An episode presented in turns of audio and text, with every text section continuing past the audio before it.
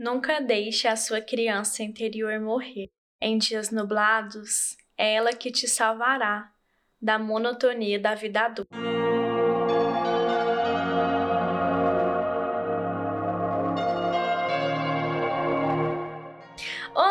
Meu nome é Yasmin e esse é o Missão Despertar Cast, um lugar onde sabemos que o despertar espiritual começa individualmente, mas o caminho é seguido em conjunto e é para isso que estamos aqui.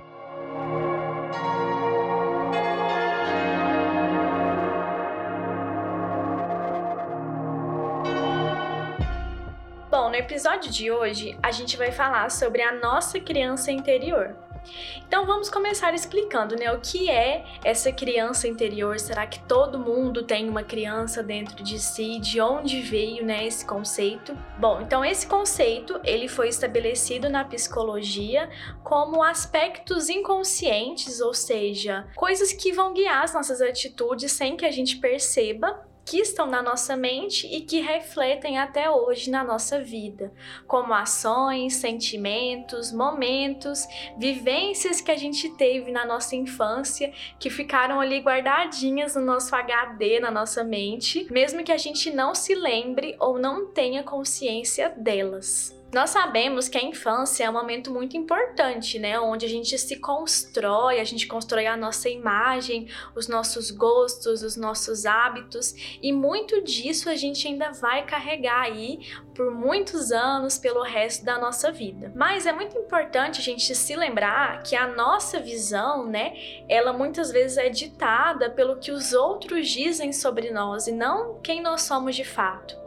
É como se a gente se enxergasse, se reconhecesse a princípio a partir da ótica e da lente das outras pessoas. Além disso, muita coisa fica guardada e a gente aprende também o que é certo, o que é errado, na concepção da nossa família, claro, né? Porque, como eu sempre digo aqui, não existe algo que é certo ou algo que é errado, existe o que a gente convencionou, existe o pensamento da nossa família, das pessoas próximas a nós nós que a gente acaba usando isso como parâmetro para falar né, o que é certo e o que é errado. E aí tudo isso faz com que a gente vá seguindo aí a nossa vida, reproduzindo esses padrões e que as nossas atitudes elas tenham como base, né, como motivação essas coisinhas que a gente acabou vivendo e guardou aí na nossa mente. Um exemplo, né, que é muito comum.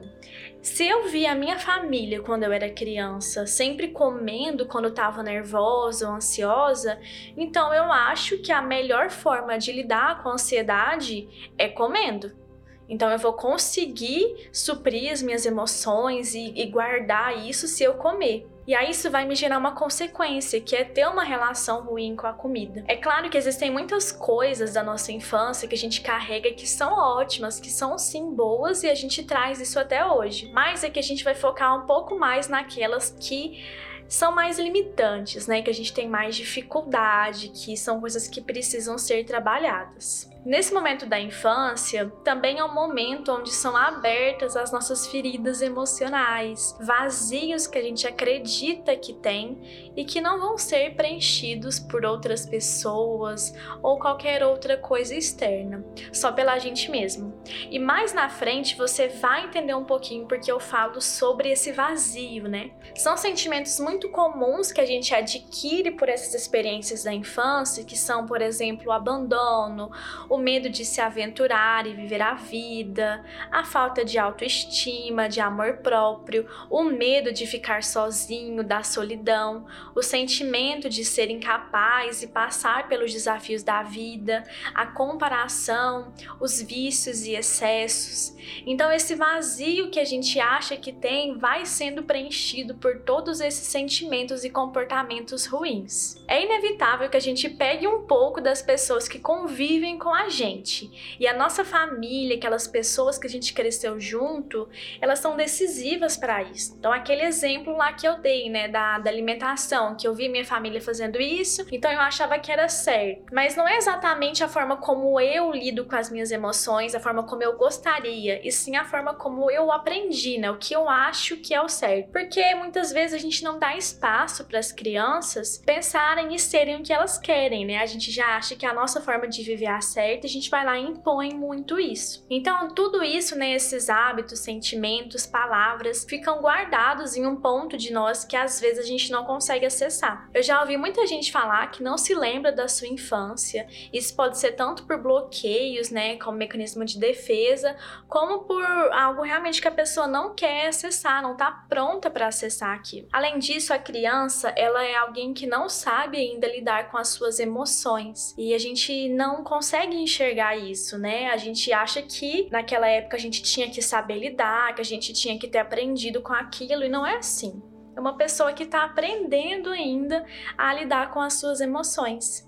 Mas acima de tudo isso, acima de uma criança que não sabe lidar com as suas emoções, existem adultos, existem os nossos pais e os nossos responsáveis, a nossa família, que também já foram uma criança que não teve espaço para ser criança. Então é como dizia a Legião Urbana, né? Os nossos pais, eles são crianças como a gente, eles também não foram curados. E não estou dizendo que a gente tem que tirar a responsabilidade das coisas que alguns pais fizeram na, na infância das crianças, mas sim a gente precisa entender que o que aconteceu já passou. A gente já viveu aquilo, já aconteceu. Agora, o que que a gente vai fazer daqui para frente com isso tudo que aconteceu? Eu digo isso porque por muito tempo eu também achei que era a melhor opção, que era ok eu culpar os meus pais, a minha família pelas coisas da minha vida. Mas aí eu percebi que eu já tinha consciência dessas coisas e eu tinha responsabilidade. Continuar culpando eles e imaginando como seria se fosse diferente era só um veneno para mim. Se você tá nesse ciclo, é muito importante que você saia dele e se recupere disso. Bom, e agora a pergunta que não quer calar, né? Será que a gente realmente deixa de ser criança? É como se quando nós fôssemos crianças, nós fôssemos um arbusto tão grande assim, né? E todo com as folhinhas irregulares e tal, e com as nossas particularidades, nossas características, nossa espontaneidade. Mas com o tempo, a nossa família e as pessoas próximas a nós, achando que era o certo a ser feito, elas iam cada uma com a sua tesourinha ali podando esse arbusto, tirando uma folhinha aqui e outra ali. Então não pode rir alto, você não pode recusar abraço das outras pessoas, você não pode falar a sua opinião, não pode, não pode, não pode aos poucos nós vamos crescendo e vendo que praticamente tudo que a gente é, cada folhinha desse nosso arbusto é ruim para alguém ou para o mundo. Não é legal, não tá bom, não pode, não pode, não pode. Então nós crescemos achando que nós somos errados e que se a gente tiver sempre com as nossas folhinhas aparadas e bonitinho igual todo mundo, a gente vai ser feliz. E o resultado disso é uma rigidez, uma limitação, uma falta de espontaneidade, um excesso de controle controle, de querer controlar tudo, um esquecimento desse lado nosso. Mas essa criança, ela continua existindo dentro da gente e ela sempre vai existir. Você fingir que ela não tá aí, não vai fazer com que ela desapareça. Então tem sim uma parte sua criança que ainda vive dentro de você e que ainda guia vários dos seus atos sem que você perceba. Então é como se hoje em dia a gente estivesse fazendo a mesma coisa que fizeram com a gente, reprimindo e podando essa nossa criança interna, não deixando que ela tome decisões e atitudes que são compatíveis compatíveis com a sua inocência, com a sua humildade, com seu amor. Quem toma frente, na maioria das vezes na nossa vida, é a versão adulta, aquela versão rígida que se afastou tanto de quem ela é, tentando ser um padrão, tentando ser igual a todo mundo. Só que a gente não se reconhece mais, porque aquilo lá não é quem nós somos. Nós não somos esse arbusto podadinho. E daí vem a importância da gente entender e procurar essa criança interior dentro de nós, porque ela existe.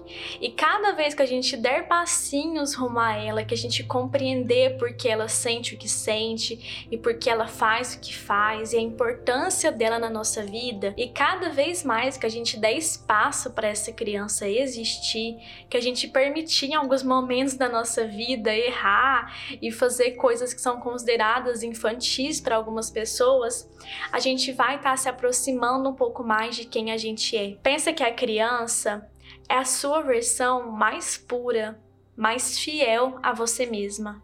Que não se importa com a opinião das outras pessoas. Ela é o que é porque é. Então pensa que cada vez que você se aproximar um pouquinho mais dessa criança, você vai estar se aproximando mais de você. Então, sabendo de tudo isso, hoje eu vou propor um desafio muito, muito legal para você fazer. E é o seguinte: eu quero que você pegue uma ou várias fotos suas de quando você era criança e olhe para elas. Tenta se lembrar daquele momento daquelas fotos até fecha seus olhos assim por um instante. E aí depois você vai anotando tudo que você gostava de fazer quando você era criança e que você acabou deixando para trás. Quais os hábitos, quais os pensamentos que você tinha, como que você enxergava as coisas da sua vida. E aí começa a fazer uma dessas coisas, né? No meu caso, eu gostava muito de assistir filme da Xuxa, porque era uma coisa da minha época. Então, vamos assistir um filme da Xuxa, ouvir uma música que você gostava de ouvir na época, esse esses dias eu tava ouvindo Isa TKM, que era uma coisa que eu gostava muito. E assim, dá um sentimento que você meio que é transportado para essa época de novo, sabe? E deixa vir tudo isso aí que tá guardado. Além disso, na sua rotina vai sempre tendo espacinhos e deixando lugares para às vezes a sua criança atuar, sem tanta rigidez, sem levar tudo tão a sério, quando é hora de não levar tudo tão a sério, né? A gente tem que saber o momento do nosso adulto prevalecer e da criança, mas não que um só deles tome frente de tudo. Então você vai fazendo esse exercício daí, que eu vou fazer daqui também. E se você fizer, me marca lá no meu Instagram, que eu vou estar tá olhando todos, arroba Yasduarte Saindo desse episódio, caso você esteja pronto, eu recomendo que você faça uma meditação que eu postei aqui no podcast também, que se chama Med 02 Curando a Criança Interior.